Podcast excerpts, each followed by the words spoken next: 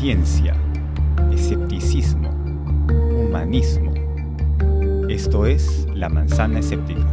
Hola, bienvenidos a La Manzana Escéptica, un programa promovido por la Sociedad Secular y Humanista del Perú y auspiciado por JBPix, que es una plataforma de vía silvestre en Instagram, y por Testigo 13, que es eh, un editorial y un programa de entrevistas conducido por Javier Ponce, que discuten eh, libros, novelas, literatura y cine en el Perú.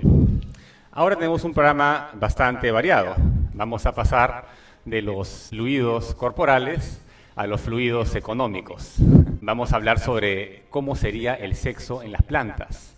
Con Daniel Barona, segunda vez que viene acá a la manzana, hablamos en una primera instancia sobre especiación.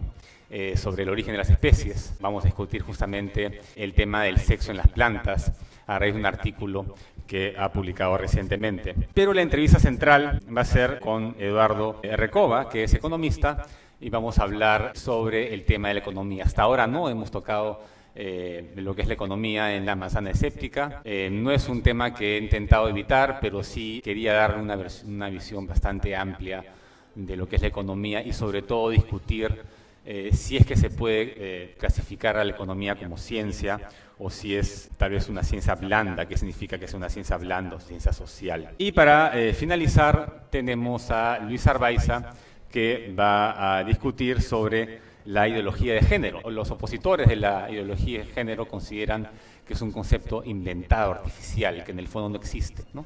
Vamos a ver qué opiniones hay en el lado B acá de la manzana escéptica. Entonces, bueno, sin más, comenzamos con eh, Daniel Barona para hablar sobre cómo tienen sexo las plantas. En realidad no hay, un, un intercambio de fluidos, pues, Daniel, ¿no? ¿Cómo estás? ¿Qué tal, Víctor? Muchas gracias por la invitación. Normalmente uno, cuando habla de sexo piensa automáticamente en el sexo en humanos o en animales, ¿no? Pero las plantas... En, cópula, digamos. Ajá, en cópula. Pero las plantas también tienen sexo. En realidad las plantas se reproducen de varias maneras, pueden reproducirse asexualmente o sexualmente. Y en el caso de la reproducción sexual es algo bastante curioso porque normalmente nosotros, por ejemplo, vemos que existen esos animales que van a, las flores, toman el néctar, por ejemplo, y nos parece un hecho aislado, y otra cosa que nos parece eh, un hecho aislado es que ah, vemos a otros animales diferentes que se alimentan de los frutos que producen las plantas, por ejemplo. Pero en realidad son dos hechos que están conectados. Entonces, justamente eh, un artículo relacionado a eso, bueno, fue publicado justo este año, que es un libro de divulgación científica. Hay varios ensayos de divulgación científica este, de diferentes temas. Es un libro editado en España. Y bueno, ahí aparece un, un ensayo mío, ¿no? Que se llama justamente El sexo en las plantas. Bueno, ¿y cómo eh, tienen sexo las plantas? ¿Utilizan a otras especies? ¿Son zoofílicas las plantas?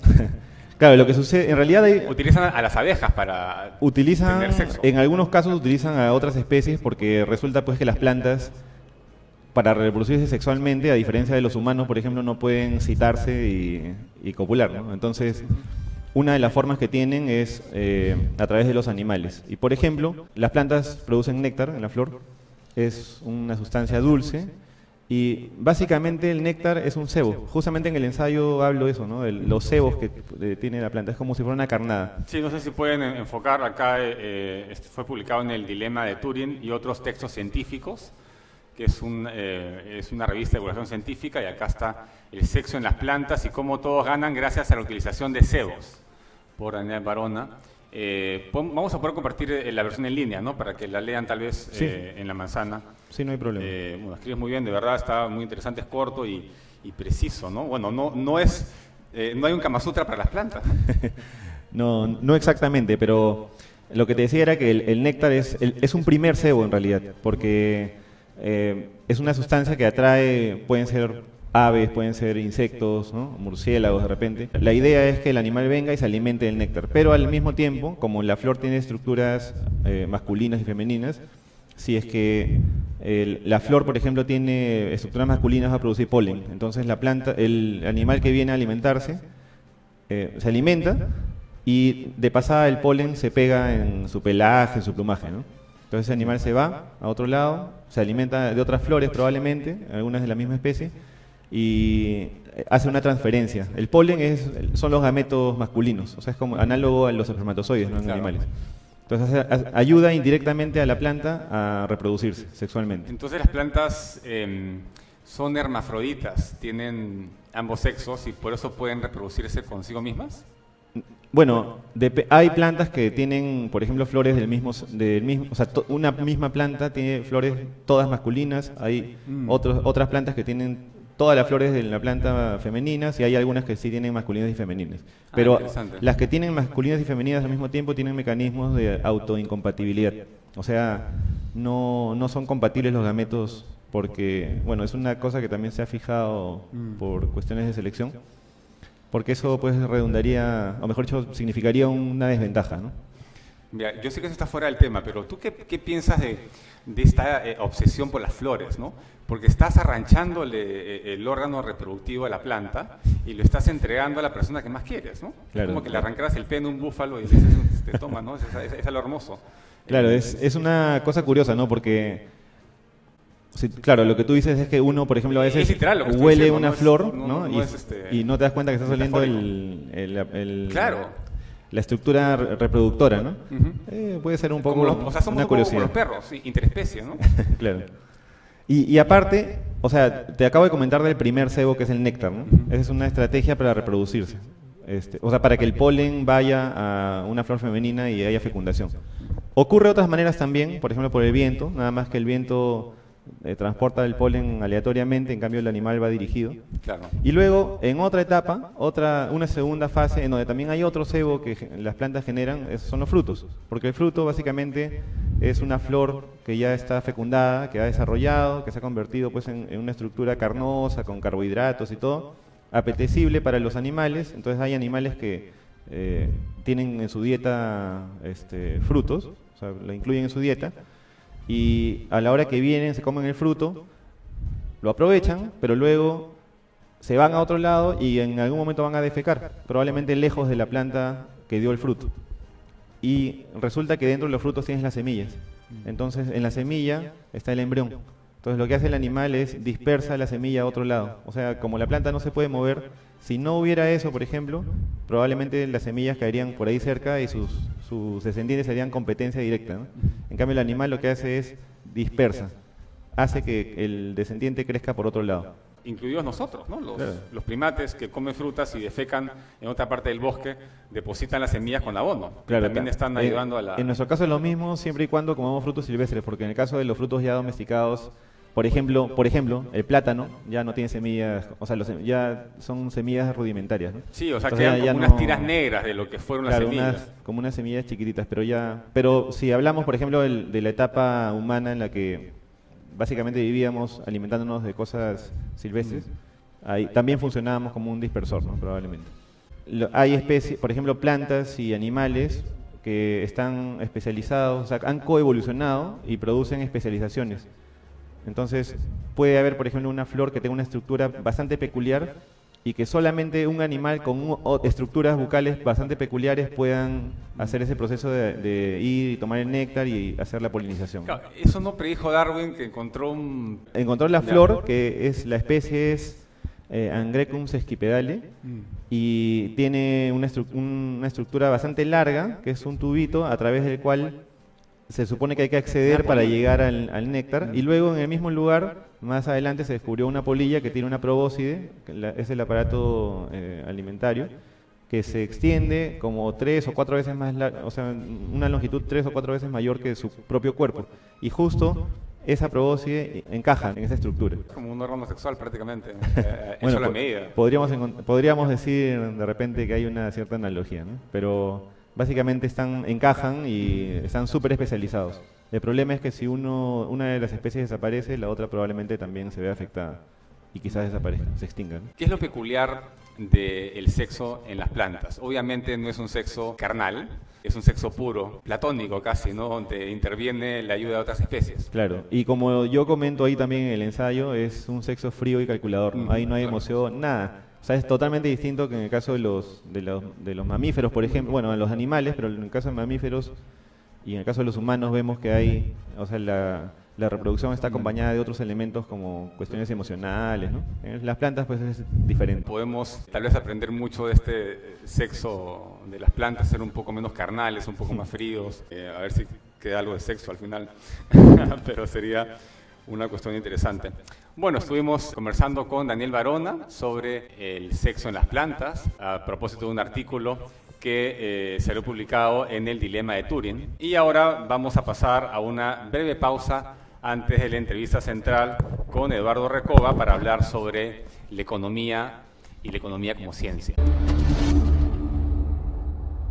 Estamos acá de vuelta en la manzana escéptica para hablar sobre el tema de la economía. Vamos a hablar específicamente sobre qué cosa es la economía, vamos a intentar definir eh, esta rama de investigación, vamos a hablar sobre qué tipos de economía hay y también eh, cuál es la defensa por una economía como ciencia, cuáles son eh, qué características o, cuál es la mejor argumentación que se puede generar para considerar a la economía como ciencia, porque ustedes saben pues que las ciencias sociales han sido cuestionadas, y siguen siendo cuestionadas sobre todo por los científicos de las ramas duras, que dicen que no son ciencias. Y eso pasa con la psicología, con la sociología, con la antropología. También se dice eso de la medicina, se dice que la medicina es una técnica, que no es una ciencia propiamente dicha. Entonces acá eh, eso se puede discutir también con Luis Arbaiz en la parte epistemológica, pero es interesante abrir esa discusión. Y eh, por lo menos en este programa queremos ser los más abiertos posible sin que se nos caiga el cerebro, como se dijo en un momento en las redes, ¿no? y admitir lo máximo que se pueda eh, de lo que es una ciencia sin caer en admitir, obviamente, a las pseudociencias. Pero bueno, ahora vamos a hablar sobre la economía como ciencia.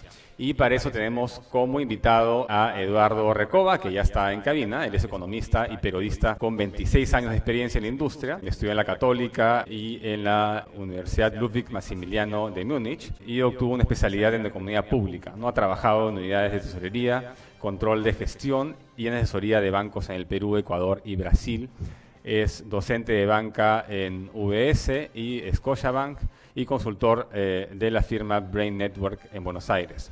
Como periodista trabajó en la revista Semanal Económica, en la portada La Mula PE y la revista Poder. Actualmente es corresponsal para Latinoamérica y España en I Forex. Bueno, y es economista de la firma de banca de investigación, asesoría de Berkeley y de otros asociados. Y también tiene un canal de difusión económica en YouTube que se llama Cuaderno de Economía. Vamos a poner ya en la edición editada a unas partes de ese canal que está muy interesante. Uno aprende bastante economía viéndolo. Buenas noches, eh, Eduardo. Bienvenido al programa. Gracias.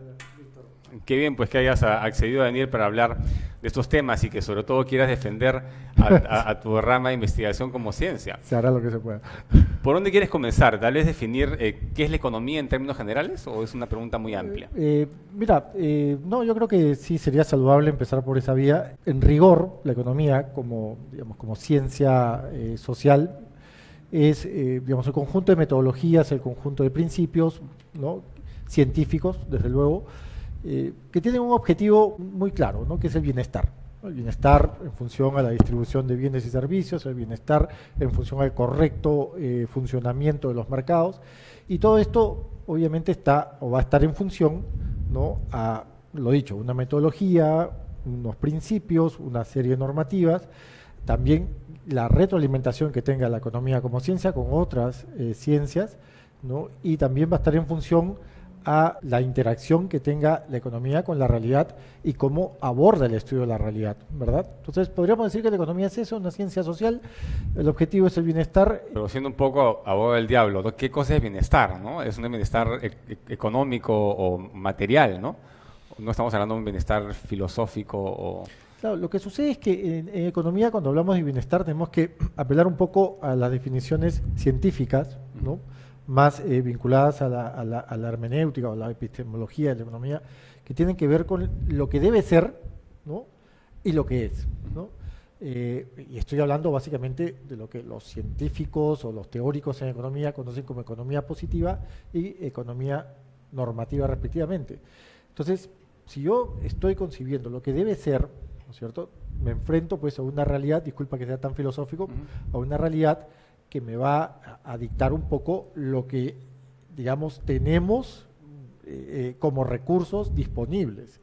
Si yo me voy a digamos, al, otro extremo y, defino la economía como la ciencia de lo que debería ser, bueno, ya estamos hablando de, digamos, temas vinculados al crecimiento, al desarrollo, y es lo que nosotros como economistas deberíamos estudiar a propósito o de cara a cómo llegar a esos, a esos este, parámetros de mejoría. ¿no? ¿Por qué es una ciencia? ¿O por qué consideras que es una ciencia? ¿Qué, qué, le hace una ciencia? La economía tiene una metodología que te lleva a una serie de dimensiones científicas que aterrizan pues eh, eh, en una serie de, parámetros vinculados a la observación, a, la observación empírica, a la recolección de datos, a la interacción con otras ciencias, que me parece que también eso le da mucha riqueza científica a la economía, ¿no? esta suerte de, orden, porque no es una aglomeración desordenada, orden, eh, digamos, científico que le da la economía a propósito de su interacción con otras ciencias, yo creo que esa metodología es lo que le da un carácter primordial y principal o, crítico clave a la economía. ¿no? Entonces, ¿qué, corrientes económicas existen? Hay muchas corrientes dentro de la doctrina económica que a lo largo de la historia de la economía, que a propósito es una historia reciente, no obstante Aristóteles la definió, o Platón, o los, o, los antiguos clásicos, pero realmente la historia de la economía como ciencia, como escuela, no, mm. no tiene, digamos, más de dos, tres, cuatro siglos, y esto, tres siglos. Eh, y ahora, respondiendo a tu pregunta, yo creo que para no liarnos, vamos a establecer, discúlpame lo maniqueo, eh, vamos doctrinariamente dos corrientes que ahorita, o dos doctrinas que me parecen están siendo eh, muy discutidas a propósito de la digamos, de, la, de, de, lo que estamos viviendo actualmente como fenómenos de mercado, riesgos, finanzas, etcétera, que es una, una corriente, una doctrina neoliberal, ¿verdad? ¿No? quiero caer en temas políticos, y la otra, una neoclásica, eh, neokeynesiana, perdón, o, keynesiana pura, si lo quieres ver así, o quizás estructuralista, donde, digamos, las corrientes, estas dos corrientes, ¿no es cierto?, están entrando en pugna, lo dicho, a propósito de lo que se está viviendo actualmente en el mundo de, de 10 años hasta el día de hoy, ¿no? A propósito de las crisis sistémicas eh, del 2008-2012, estamos viviendo que estas dos corrientes, eh, repito, el neoliberalismo y los neokeynesianos mm. están siendo más estudiadas. Eh, ¿Está relacionado con lo que se considera acá en el Perú como izquierda y derecha? Yo creo que sí, yo creo que, bueno, a veces es complicado en economía, digamos, hablar de estereotipos, ¿no es cierto?, o, de estigmatizar al economista, pero sí, ciertamente tenemos que hablar de, política cuando hablamos de economía, es inevitable, ¿no? o sea, las dos cosas van en paralelo. Pero sí, yo creo que eh, hay un sesgo muy eh, neoliberal entre los economistas conocidos como de, derechas y este sesgo eh, neokeynesiano entre los economistas conocidos como de izquierdas. ¿no? Hay un par de preguntas del público. Me dicen eh, sobre el concepto de bienestar. Bienestar no es objetivo, dicen que no es no es un concepto objetivo. Y también comentan si la digamos, economía usa el método hipotético deductivo. El último punto me parece interesante. ¿Por qué? Porque cuando nosotros, los economistas, eh, por ejemplo, diseñamos un modelo económico, ¿no? Eh, vamos a tratar de contestar con una sola respuesta a las dos preguntas, un modelo económico que pretenda ¿no? Eh, osadamente estudiar la mejor manera y la más eficiente, eh, el más eficiente método para llegar al bienestar, nosotros nos colgamos, por ejemplo, mucho de la observación, ¿verdad? Y en función a lo que observamos, vamos recopilando datos. La economía básicamente es una ciencia de recopilación de datos. ¿no? como puede ser, no sé, eh, no sé si se usada la comparación, pero como puede ser la biología, por ejemplo, ¿no es cierto? O la botánica o la zootecnia, no lo sé. Eh, pero nosotros alimentamos esos datos y en función a la observación de esos datos es que vamos eh, decantando en conclusiones que nos permitan ya después modelar o diseñar modelos que pueden ser matemáticos en principio o estadísticos, ¿no?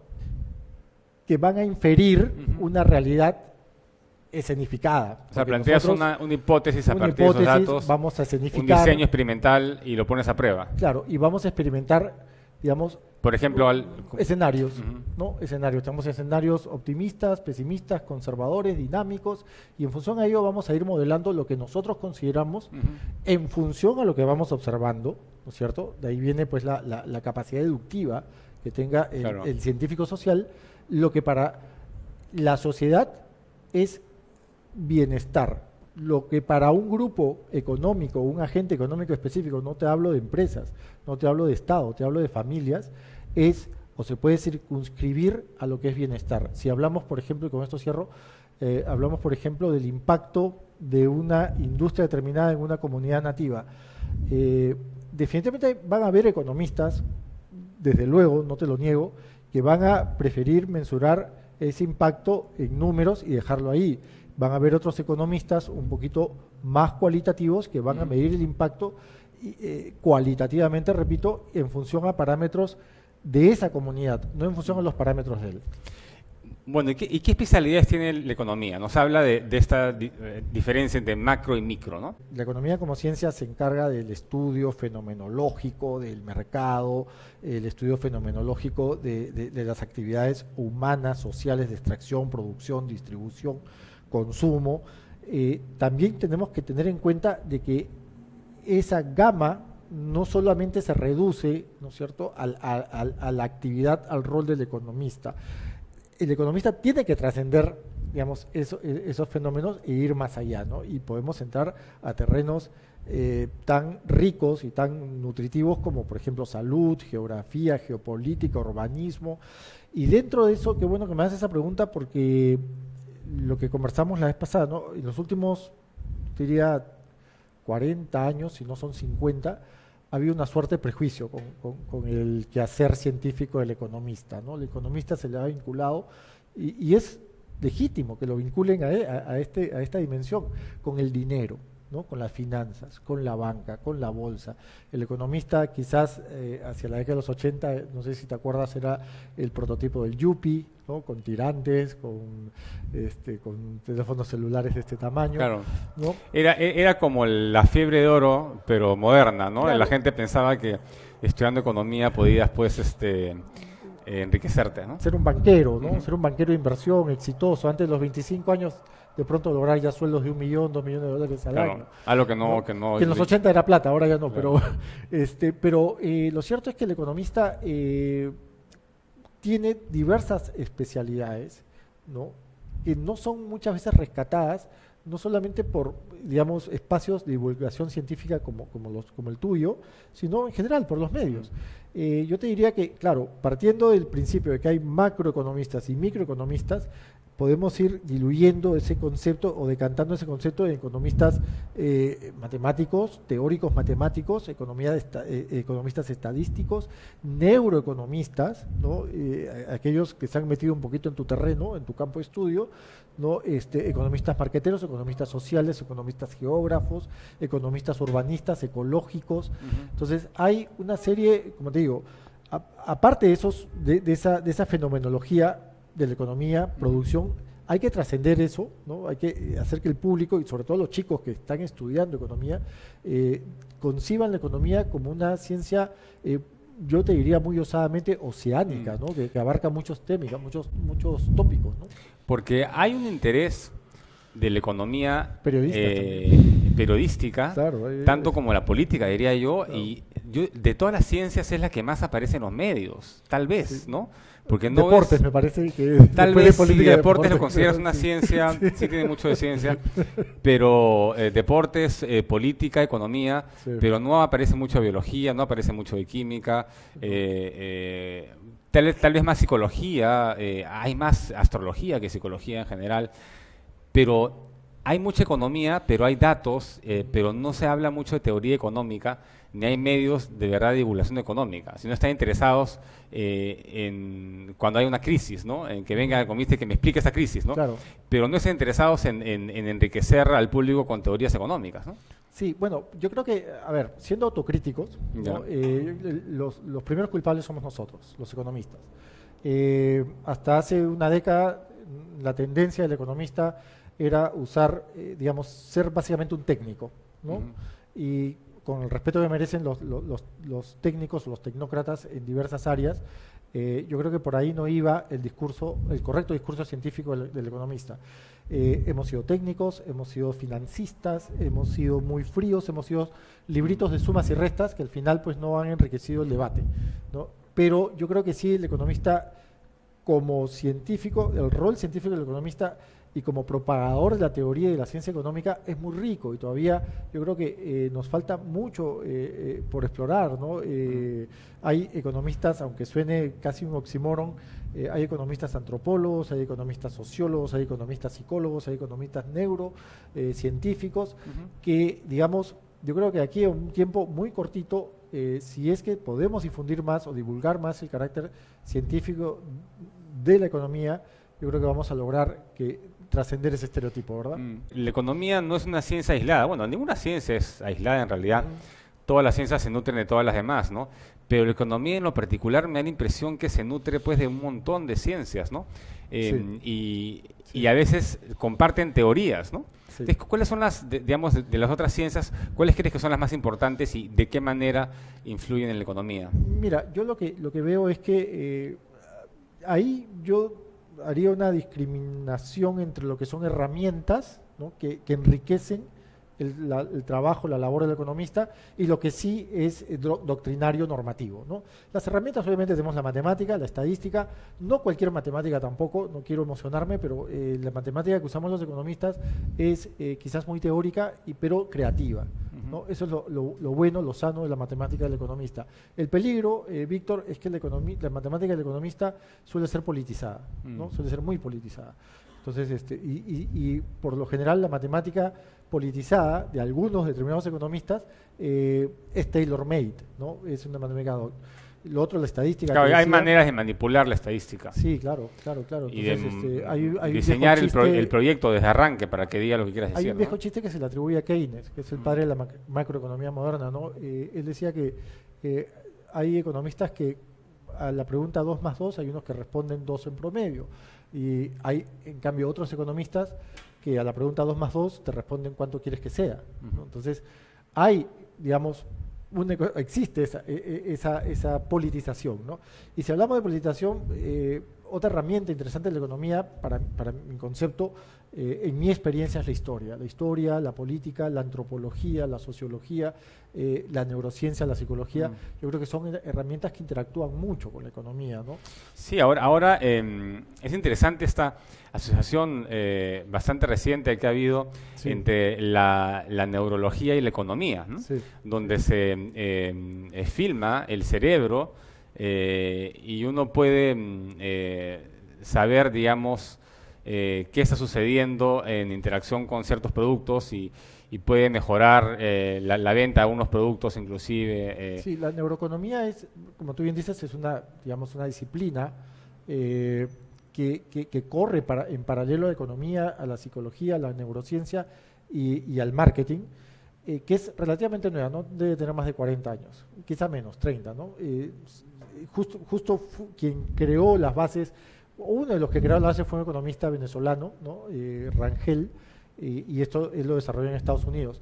Pero eh, ese es un ejemplo, de- yo te decía que hay herramientas, pero también hay normativa ¿no? que nutre. ¿no? Entonces, dentro de esas ciencias, eh, digamos, que son normativas, ¿no?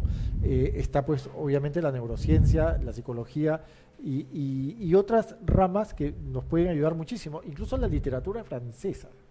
O- en general, la literatura que tú quieras. ¿no? O sea, eh, el último, eh, eh, por ejemplo, así rapidito te cuento, eh, Thomas Piketty, que es un economista francés, escribió hace cuatro años el libro que quizás es el libro de la década, ¿no? El capital en el siglo XXI.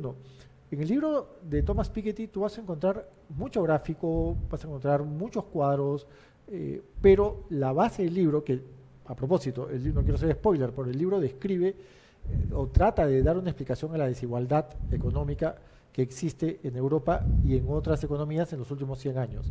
Entonces, lo que, el- lo que hizo Piketty fue algo muy interesante. Se colgó de la literatura francesa para explicar la inequidad, la desigualdad y para explicar una eh, inecuación básica que él desarrolló, ¿no? que es la renta mayor eh, que, el, que, el, crecimiento económico.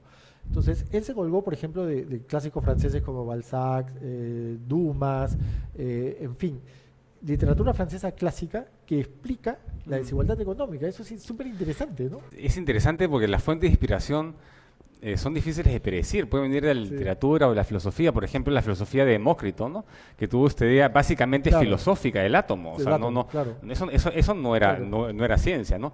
Pero esa idea ha estado pues este en el imaginario popular y bueno se ha perdido y ha sido retomada y, y ahí Newton también comenzó a creer que podía existir esto acá hasta que hasta que se comprueba pues la existencia del átomo y aparecen los primeros modelos la, física también alimenta mucho a, la economía, ¿no? Y, mm. y, yo tenía así, con esto termino, eh, un profesor en Alemania que decía que eh, pretenciosamente, no sé si pretenciosamente o no, pero él decía, los únicos profesionales capaces de, que no son físicos teóricos, capaces de entender la física cuántica, son somos nosotros los economistas. Bueno, y yo tenía unas últimas dos preguntas ahí reservadas para cerrar el programa. Primero, eh, si dices que la economía es una ciencia, ¿por qué hace tan malas predicciones? Sí, esa es una buena pregunta. No, ¿qué está pasando? Somos muy malos prediciendo, somos muy malos. Ahora, no, lo que, ah, o sea, sí cierto, ciertamente ah, hay economistas que han metido la Tantos desastres en el mundo económico, ¿qué está pasando? Eh, hay otros que, digamos, lo que pasa es que se conoce los que han metido la pata, pero los que han acertado no tanto yo creo que es justamente el carácter científico de la economía lo que provoca esas eh, distorsiones, esas perturbaciones, eh, que, mientras no digamos, mientras no afecten la moral del mercado, ¿no? la ética, el correcto funcionamiento del mercado, podemos decir que son anecdóticas, Probablemente, pero eh, cuando las afectan, ahí viene el problema. Ahí hay un problema moral, ético, mm. que, que, es grave. Tú podrías decir que, eh, no sé si en la mayoría de los casos, pero haya, o sea, que estos desastres económicos se dan justamente por no inyectar ciencia en la economía y por dejarse manipular por la política, porque la economía de todas las ciencias no es como el laboratorio del, del químico, sino que por el, el, potencial este de generar bienestar está pues manipulada y por la política, ¿no? Moore en su documental detectó que entre 1995 y el año 2008 la industria de bancos en Estados Unidos gastó en consultores económicos ¿no? para sustentar sus lobbies ante el Congreso y proteger sus monopolios, su colusión de tarifas, de precios, ¿no? de tasas de interés, de, de hipotecas subprime, para proteger ese ecosistema bancario entre el año 95, repito, y el 2008, la industria bancaria gastó 5 mil millones de dólares en consultorías. 5 mil millones de dólares. Mm. ¿no? Entonces, eso te dice que la economía, digamos, es parte, no quiero ser conspiranoico ni mucho menos, pero es parte, sí, ciertamente de una suerte de, tinglado, de contubernio con grupos de poder que generan estas distorsiones de mercado. Mm. ¿no? Claro. Y ya para terminar, ¿qué mitos hay? en la economía? ¿Qué, qué, mitos tiene? Porque toda, toda eh. ciencia tiene sus mitos o, o sus pseudociencias, si quieres llamarlo. Yo creo que, a ver... Eh, el, neuromarketing, por ejemplo, me han dicho que... Mira, el neuromarketing... Eh, es más para los marqueteros, no tanto para los economistas. Yo, a mí lo único que yo veo de malo del neuromarketing es lo costoso que es. O sea, un estudio, una consultoría de neuromarketing es, el neuromarketing es sumamente cara, ¿no? Este, pero yo me iría más allá. Víctor, perdóname con todo respeto, pero yo te diría que eh, para mí un mito es el crecimiento. O sea, yo soy de, los economistas que no creen en el crecimiento y es un mito que está muy enraizado en determinada escuela económica que vendría a ser pues la neoclásica, neoliberal o como quieras llamarla. O sea, el relacionar crecimiento con bienestar necesariamente, eso es un mito. Es un mito, ¿no? Eh, otro mito, por ejemplo, es la idea de que eh, es un mito muy que, está ahorita en el debate nacional, de hecho, ¿no? Que está en el debate local, ¿no? que es el mito hay algunos economistas que están seguros y que te lo demuestran hasta con gráficas, ¿no? Eh, e incluso periodistas económicos que también lo difunden, mm. que están seguros que una subida, por ejemplo, de la remuneración mínima vital va a generar informalidad. Eso para mí es un mito, ¿no? No tiene sentido, es una falacia, ¿no? Es una falacia de ignorancia, porque tú no puedes, porque ellos la dan por verdad y nadie los refuta, bueno, ellas ya la, ellos la dan por cierta. Eh, ya tenemos dos, crecimiento, remuneración mínima vital, y bueno, yo te diría que también hay un mito muy grande en esa idea generalizada de que el mercado se puede regular solo, ¿no? Que el mercado si tiene fiebre no necesita tomar panadol porque Claro. solito se va a curar la fiebre. Yo creo que eso ese también es un ahí te podría mencionar tres mitos y si- quizás cuatro con el de la el O sea que en toda ¿no? economía tiene que haber algo de regulación de, Tiene que haber Estado. bastante regulación porque eh, no te olvides de que, eh, por ejemplo, eh, sin ser prejuicioso ni, ni, ni estigmatizador, pero yo creo que, y lo hemos visto en las crisis sistémicas del 2008-2012, los banqueros con, con dinero barato son como niños con exceso de azúcar, ¿no? Es muy peligroso. Y bueno, ya que, ya que eres economista y todo el mundo le interesa el bienestar, ¿hay algo que pueden hacer los peruanos para mejorar la economía o mejorar sus economías? ¿A un consejo práctico que, que no hayan escuchado, que quieras dar antes de Bueno, yo cerrar creo, el- que, yo creo que este año eh, va a ser un año un un poquito... truco para hacer algo más de dinero? un truco para hacer, bueno, bueno fuera que no sería muy responsable de mi parte de- decir eso, pero yo creo que ahorita lo importante para el peruano eh, de a pie es, eh, digamos, eh, tratar de, de- de ahorrar. Este año no va a ser fácil, no va a haber mucho gasto en Perú. Estamos con proyectos muy proyectos de infraestructura grandes estancados, eso significa que no va a haber mucha generación de demanda a través del empleo, no va a haber mucho empleo. Entonces yo les diría a los peruanos que o traten de ahorrar o que no gasten. ¿No es cierto? Mm. Si se viene el mundial, véanlo con el televisor viejito que tienen, no se endeuden y si se endeudan, bueno, asegúrense que van a tener flujo, ¿no?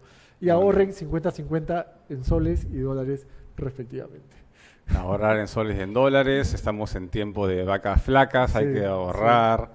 eh, y bueno, y si tienen tiempo, métanse a eh, cuaderno, cuadernos de economía para que vean a, a Eduardo Recoba dando clases gratis de economía.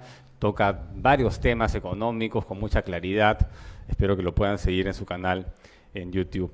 Bueno, ahora eh, vamos a tener una breve pausa antes de pasar al lado B con Luis Arbaiza, donde vamos a hablar sobre la existencia o no de la ideología de género. ¿Es un mito o es un concepto útil y real? Una breve pausa y continuamos. Hola, ¿qué tal? El día de ayer leí un ensayo de John Maynard Keynes, Lord Keynes. Bien, en este ensayo se le pedía básicamente a Keynes que describiera lo que para él significaba el economista ideal. Este es el economista ideal. Keynes lo que hizo fue básicamente modelar o diseñar el perfil de un profesional con ac- acceso pues a conocimientos o entrenado en historia, en política, en geografía, cultura, en literatura y, en filosofía, amén de utilizar pues herramientas de las matemáticas y estadísticas, pero para Keynes no era cualquier matemática y menos aún cualquier estadística, era una estadística y una matemática pura, incluso muy superior y más creativa que la de los ingenieros, así de pretencioso era nuestro Lord Keynes, fundador y creador de la macroeconomía. Hola, estamos acá de vuelta en la Amazonía Escéptica. Mi nombre es Víctor García Belaunde y estamos pasando al lado B ya para finalizar el programa. Esta semana eh, Alessandro Strode y Paola Larrauri se han tomado unas vacaciones, pero van a prometen regresar la siguiente, el siguiente martes. Eh, bueno, Luis, bienvenido al programa. Vamos a hablar sobre la ideología de género, este tema tan sí. polémico. Eh, espero que no nos critiquen lo de con tus hijos no te metas. Sí, no, nos van a criticar de los dos lados. Porque, pero- tú, porque tú estás de acuerdo con que está bien ese concepto. o- No, lo- eh, sí, pero antes quisiera explicar por qué Ya. se llama el lado B. Y sale acá la cinta de Moebius. Esta es una cinta de Moebius que cualquiera puede hacer. Y les voy a demostrar lo siguiente. Este es el lado B de la cinta. Fíjense, yo sigo, digamos que yo recorro todo este lado. Esto lo pueden hacer en sus casas y se van a divertir este, a rabiar. y si- siguen, siguen, siguen por ese lado. Estamos van a- viendo la unidimensionalidad de la cinta del Y- lado B de Luis Arbaiza. Y se van a dar cuenta, sí, pues yo tengo un pensamiento unidimensional. ¿eh? Por lo menos no soy contradictorio, no, no me contradigo a mí mismo. El sistema Moebius es un objeto que tiene un solo lado. Eh, entonces, engañosamente yo siempre he dicho el lado B, el lado B, y uno piensa, bueno, ¿cuál será el lado A, no? En realidad, el lado A no existe. Mi posición es que eh, en las posiciones epistemológicas o científicas solamente hay una verdad única e indivisible. Solo existe entonces el lado B. y mi metáfora es la cinta de Moebius. Ahora vamos al- a la ideología de género. Ahora, este, claro, en realidad este enfrentamiento de con mis hijos no te metas y gente que salió a marchar y, y toda esta defensa que ha habido es realmente la lucha de dos ideologías. Porque por un lado está una ideología este, religiosa, dogmática, irracional, frente a otra bien solapa, que se ha mantenido bien solapa, que en realidad también es una teoría eh, irracional, también dogmática, también este, anticientífica, también antiempírica, que es la teoría queer. La teoría queer, básicamente, todos los movimientos eh, gays a nivel mundial este, y feministas también están basados en, en la teoría queer. ¿Cómo podrías traducir queer? Queer significa algo así como reina o loca o, o raro Extraño, o algo raro. extraño, algo así. En todo caso, digamos, es algo así. Mira, y es el meollo asunto de esta, de esta disciplina. No sé si llama- no es una disciplina, en realidad. Porque queer es otra clasificación, porque está LGBT y, ¿no? O sea, es LGBTI, que es eh, lesbianas, gays, bisexuales, transexuales, intersexual. intersexuales. y ahí a veces le añaden El la Q. Sí, ya, ¿no? pero sí. o sea, Es LGBTIQ, Es algo así como ser raro. de queer. Ser raro, pero fíjate que al decir ya, mira, este grupo son raros, es como eh, es como decir, mira, este, somos como especiales, o somos falladitos, o Y una los, cosa rara ahí. y los que quieren, por ejemplo, tener sexo X en el DNI y no se definen, ¿esos no son los queer? ¿O los, in- los intersex? los Justo inter- a- allá voy. Hay cuatro dimensiones de la sexualidad Ya. eh, que son completamente independientes una de la otra. Una de ellas es el sexo, eh, o sea, nos referimos a la anatomía.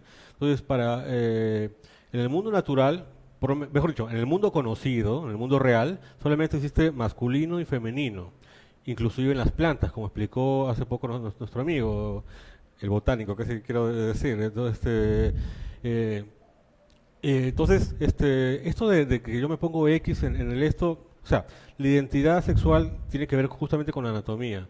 Hay poquísimos casos de lo que se llama hermafroditismo, o sea que hay simultaneidad de ovarios y de testículos. Mira, pero esos casos son tan raros como el de una persona con dos cabezas o alguien que tenga tres ojos, digamos. Y Pero la transexualidad es más común, ¿no? Que es la transexualidad es cuando tu sex, tu identidad sexual no corresponde con tu sexo biológico. Ojo que eso es otra cosa. Eso ya no, o sea, un transexual es una persona que si no se ha operado es, este, su sexo es masculino, digamos. Entonces, este, el- no tiene nada que, nada- por eso es una, es una dimensión independiente de la, de la, de la idea o la conciencia de que mi, mi- mi yo es este masculino o femenino. Pero ese es un tema tan complejo que yo pienso que merece un lado B aparte. Yo no quiero hablar hoy día ni de transexualidad ni de homosexualidad, solamente de género. Y de eso hay muchísimo que decir. Y, y ahí voy para allá, mira. Entonces, eh, vamos a entender primero que la teoría queer o esta ideología de género afirma que el sexo es un constructo social, que es un constructo cultural, que digamos que los médicos nace un niño y ellos este ellos son responsables, toman la decisión artificial de decir ma- machito, hembrita, eh, varón, este mujer, cuando en realidad el sexo es pura anatomía, o sea, tiene que ver con hormonas, tiene que ver con cromosomas, tiene que ver con el gen CRI básicamente, que está en el cromosoma I, y eso está en todas las, todas las especies. Entonces, desde ahí hay un choque frontal de esta teoría de, queer, de esta ideología de género con la ciencia.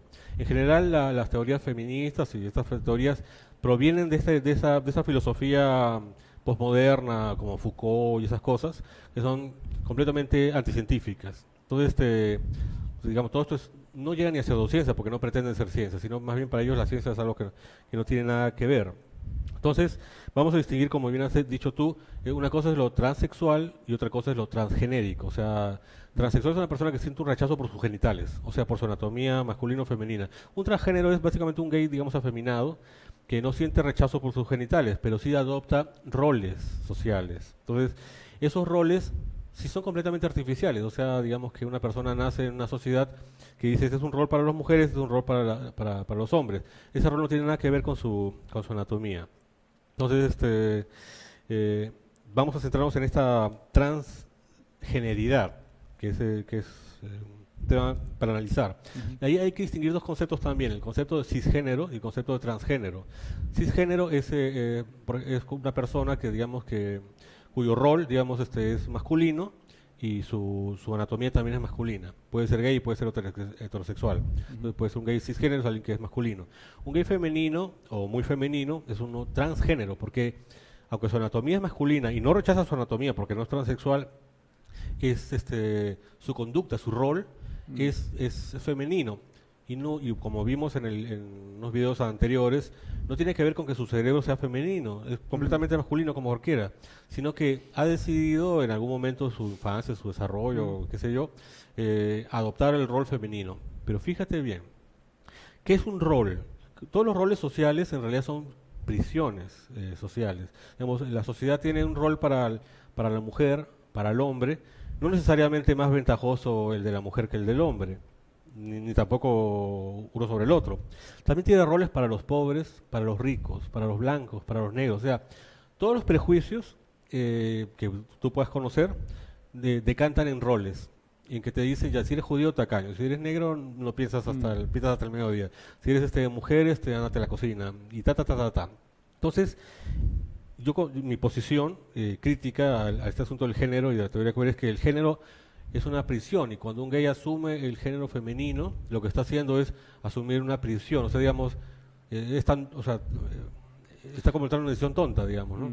Pero yo creo que acá el punto es que es una decisión propia, ¿no? Ah, sin duda. Eh, y libre, y, eh, y piensa, o sea, piensa- las personas se sienten mejor al final y se sienten liberadas cuando hacen lo que dictan sus sentimientos, ¿no? Si se, si se, se sienten femeninos, quieren hacer lo posible para que su cuerpo se vea femenino. Eh, y si su cuerpo se ve masculino, pues es algo con lo que tienen que lidiar a veces, ¿no? Eso es lo transexual. Este, Claro, el tema transexual. Entonces, hay una cuestión de, de- de identidad de género. La identidad de género no corresponde, ¿no? Con la identidad, o sea, la identidad psicológica con la identidad biológica. En el caso de la, de la homosexualidad hay un tema de atracción. Ahí no veo que, que vaya a haber un trastorno psicológico necesario, porque simplemente tu identidad coincide con tu cuerpo y, y estás satisfecho. O sea, el, el- el- gay es hombre o se siente hombre si, si fuera masculino, ¿no? Simplemente que le atraen otros hombres.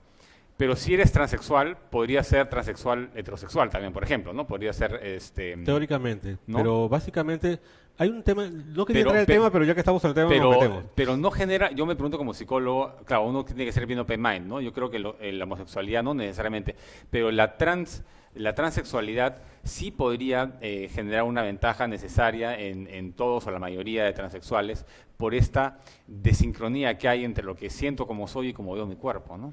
Claro, eso es la disforia de género. Claro. Este, bueno, pero en todo caso, en realidad, las tres condiciones, la homosexualidad que puede ser cisgénera, el afeminamiento que es la transgeneridad y la transexualidad son condiciones que para esta sociedad ya implican una desventaja y, digamos un golpe a, a la psiquis, no por no por la condición eh, misma de- por la misma condición, sino por la por los efectos que eso eh, carga socialmente. No existen transexuales que no sean transgénero. O sea, debería ser independiente. O sea, si, si- si mi identidad de, de interior es independiente de mi, de mi gusto por el género, entonces yo le diría, este, ya, este, eh, no, no tendría que haber coincidencia. O sea, tendría que haber transexuales, o sea, que, que, que quieren, digamos, rechazan sus genitales, pero que son masculinos. Eso nunca ocurre.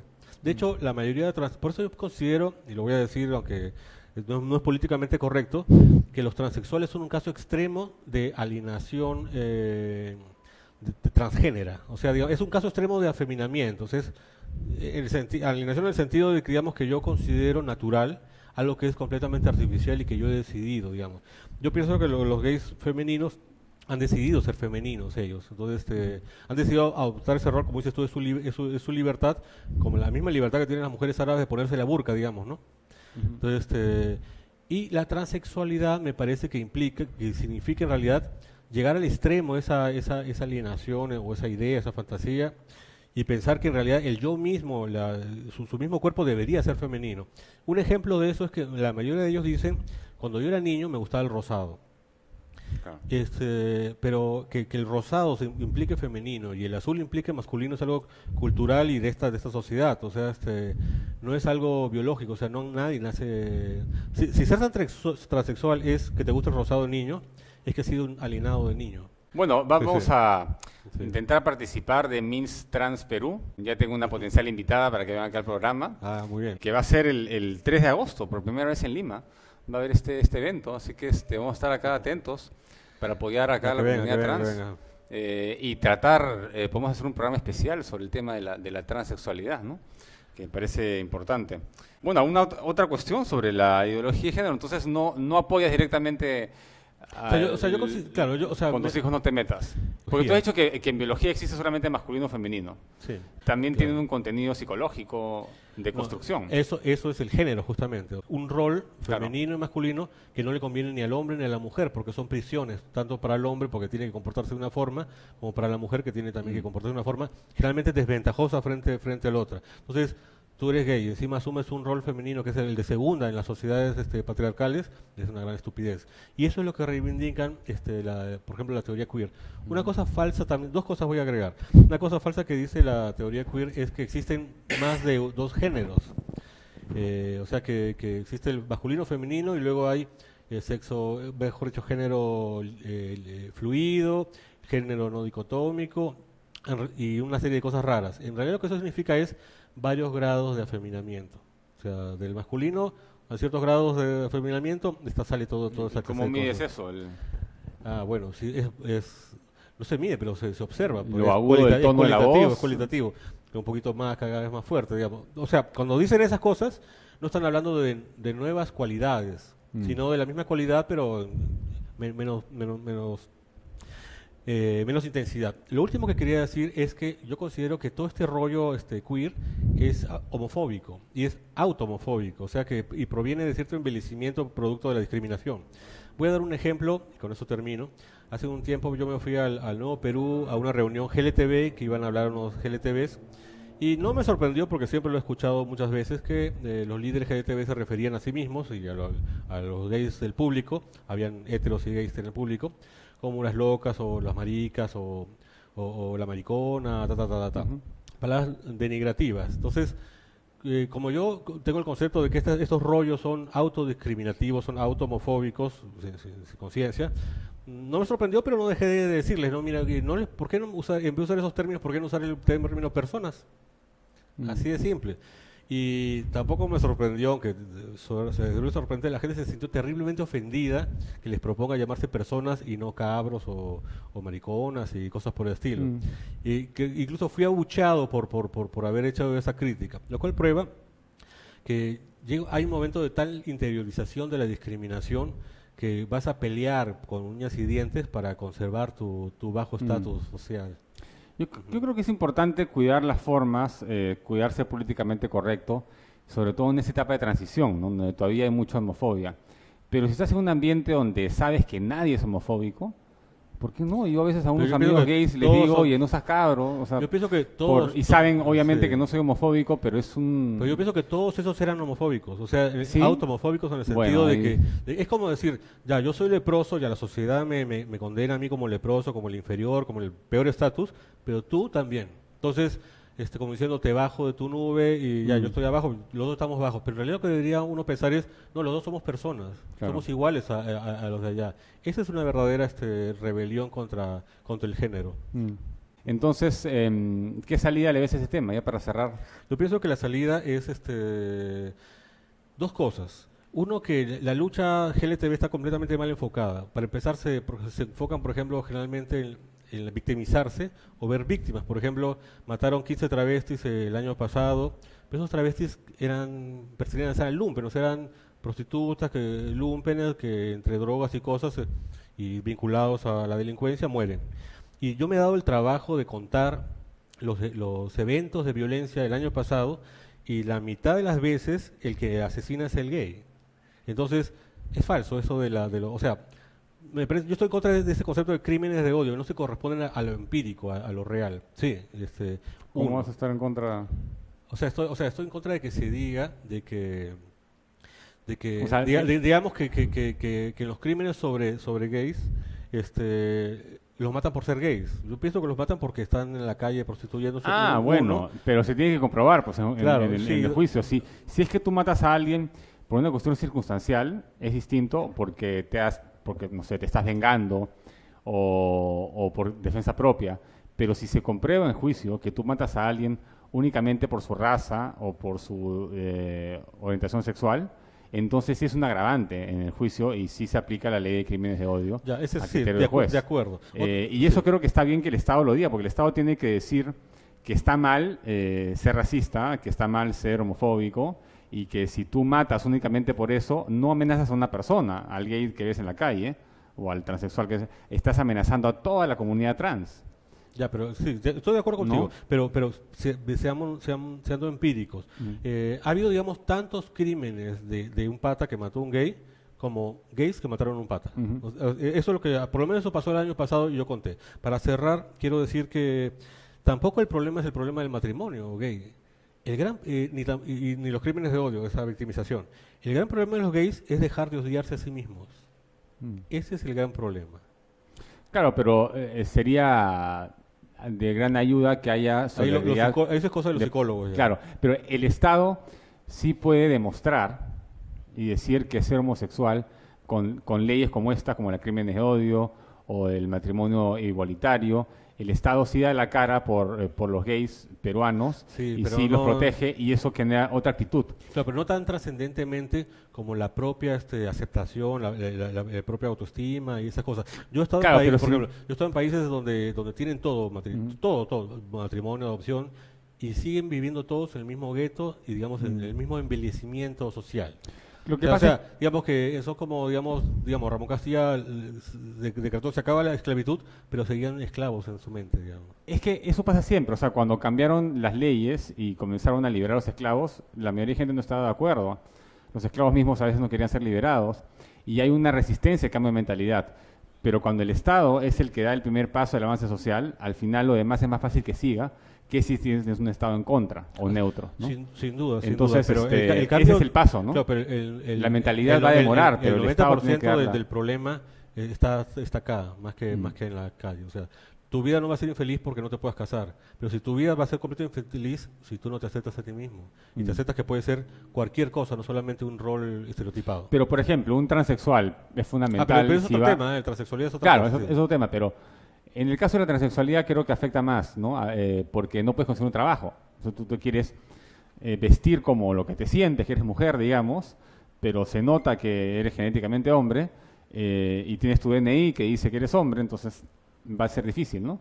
Eh, en ese caso este, hay, hay una desventaja. hay ese es un tema completamente distinto, pienso que eh, hay dos hay dos posibles causas de la, de la transexualidad. Uno puede ser un asunto genético y otro puede ser un asunto psicológico.